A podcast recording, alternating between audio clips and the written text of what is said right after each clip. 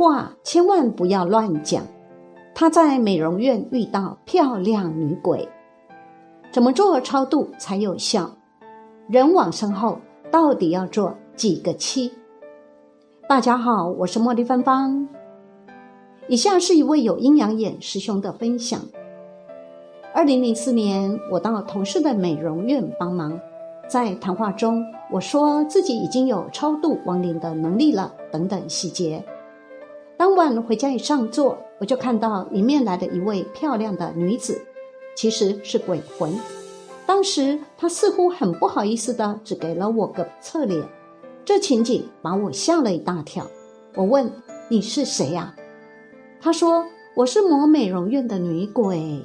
你今天在美容院时说你能够为人超度了，那请你超度超度我吧。”我问她：“你是怎么死的？”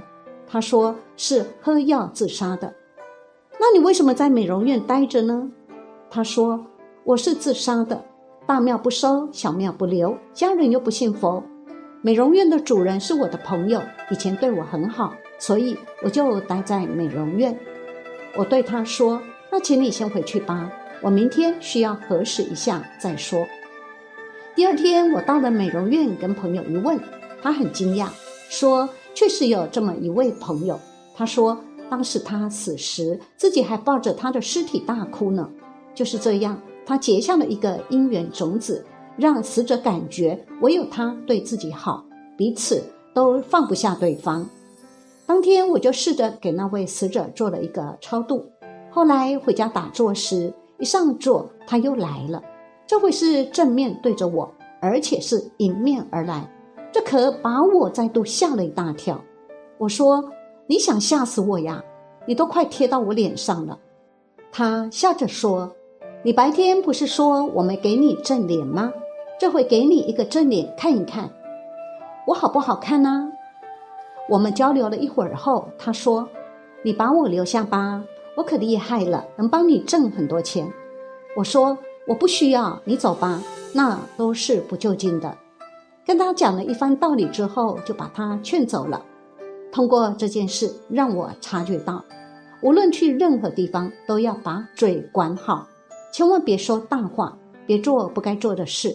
因为我们不知道身边有多少无形众生在听、在看、在耻笑着我们的那些不良言行呢。怎么做超度才会有效？人往生后到底要做几个七？说到超度，怎样的超度才真正有效呢？以下内容由悟贤法师开示说明。中国的佛教传统都有法会活动。做法会是件相当严肃的事情，不可自意而做。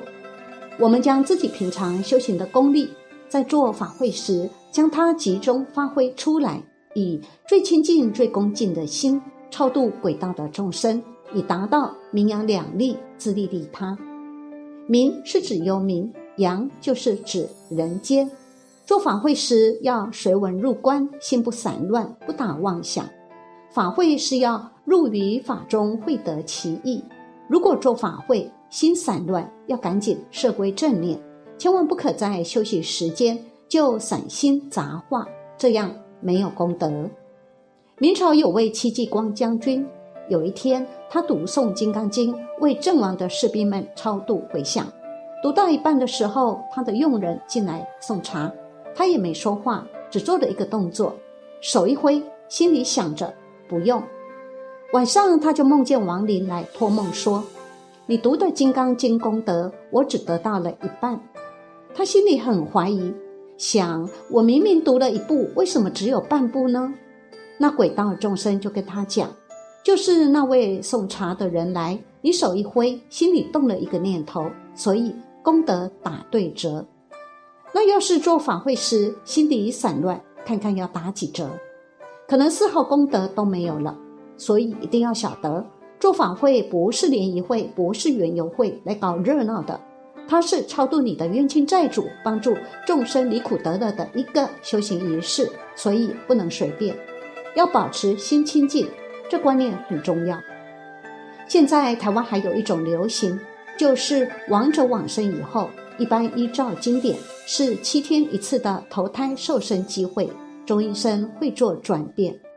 因此，之所以要做头七、二七一直到七七，一共要做足四十九天，这是依照《地藏经》里面说的。在大乘经典里面，佛告诉我们，做七对亡者的利益非常大。但现在为了节省时间，把四十九天缩为七天，第一天就代表头七，第二天代表二七，这是不对的，非常的不如法，而且对亡者伤害更大。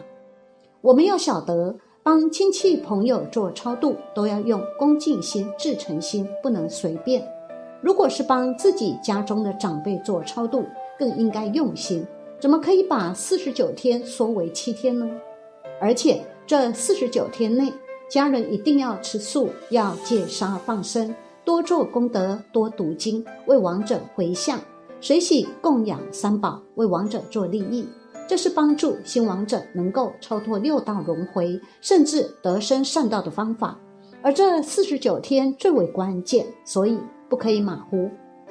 我们刚讲的道理，做子女的要晓得，切不可因为工作繁忙或是其他的事情，把四十九天缩为七天，这是不对的。因为七天是七天，四十九天是四十九天，你没有证得无生法忍，没有办法一面照入于多劫。你要是有证得无生法忍，那你可以一天是四十九天，没有问题。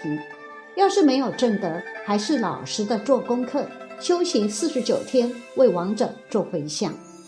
讲到为新亡人超度助念，也是很重要的一件事。也许有些同修有助念的经验，镜中常常用到的助念方法有很多，仪式也有不少。但是重点是要帮助亡者提起信愿，求生净土。